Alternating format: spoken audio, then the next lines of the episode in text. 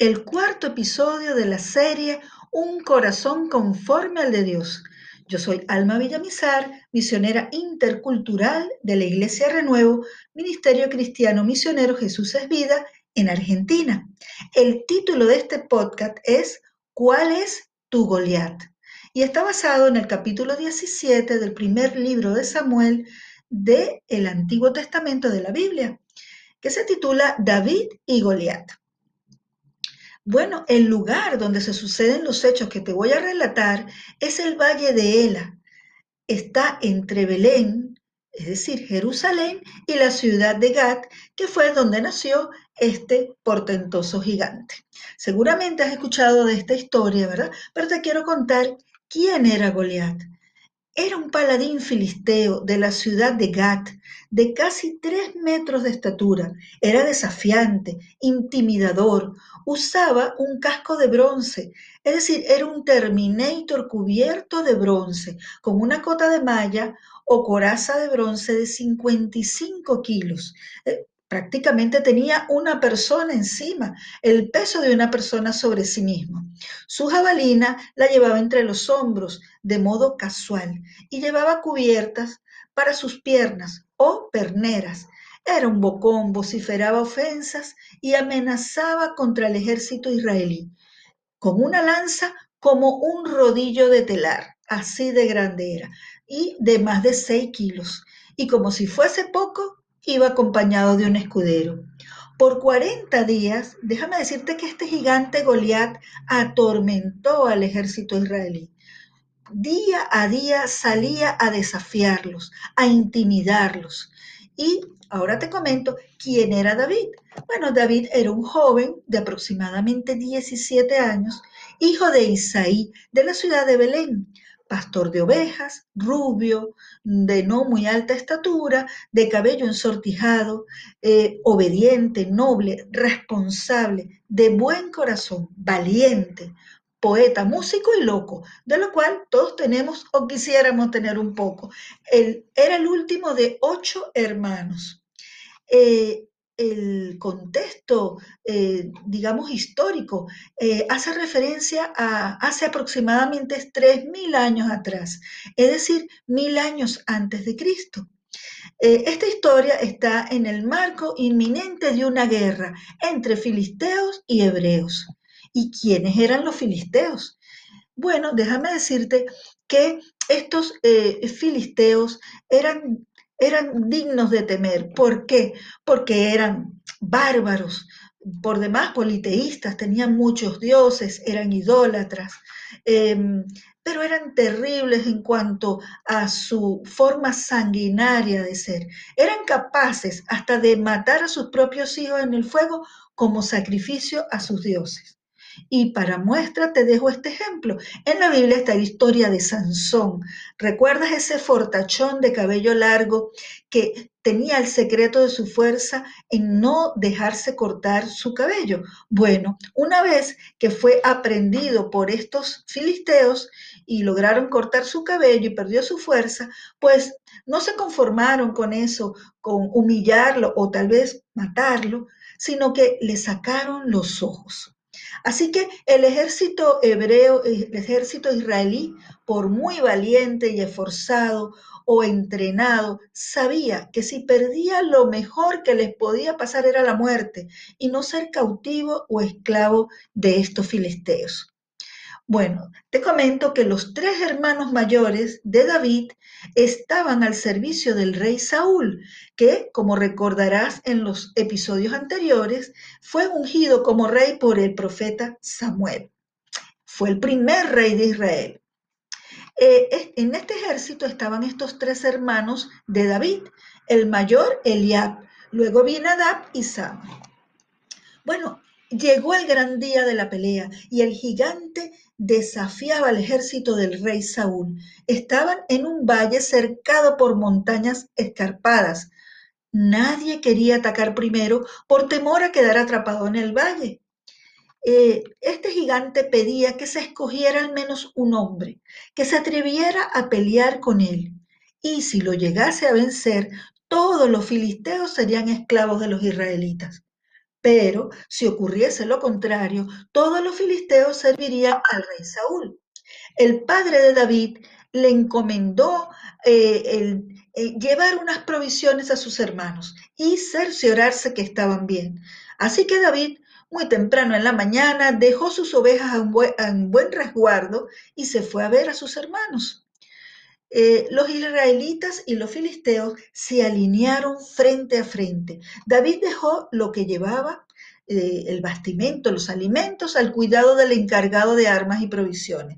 Y corriendo a las filas, se metió en ellas para preguntar a sus hermanos cómo estaban.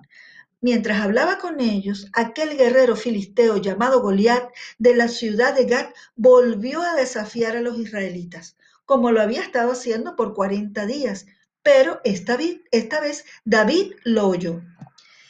En cuanto a los israelitas, vieron a aquel hombre, sintieron mucho miedo y huyeron de su presencia, diciendo, ya vieron al hombre que ha salido, ha venido a desafiar a Israel. A quien sea capaz de vencerlo, el rey Saúl le dará muchas riquezas, le dará por esposa a su hija y librará a su familia de pagar tributos. Injustamente, ah, eh, en ese momento ¿verdad? de tensión, eh, el hermano mayor de David le recrimina y le dice, ¿qué has venido a hacer aquí? ¿Con quién dejaste esas cuantas ovejas que están en el desierto? Yo conozco tu atrevimiento y tus malas intenciones, porque has venido solo para ver la batalla.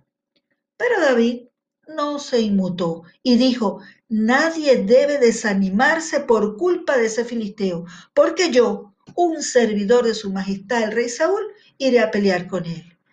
Así que el rey Saúl lo mandó a llamar.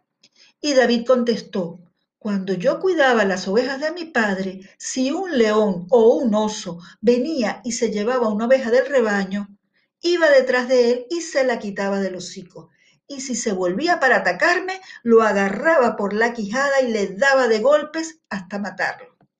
Así que Saúl hizo que vistieran a David con la misma ropa que él usaba. Y por cierto que Saúl era muy alto y que le pusieron un casco de bronce en la cabeza y lo cubrieron con una coraza. Finalmente David se colgó la espada al cinto sobre su ropa y trató de andar así, pero no estaba acostumbrado a todo aquello y enseguida le dijo a Saúl, no puedo andar con esto encima porque no estoy acostumbrado a ello.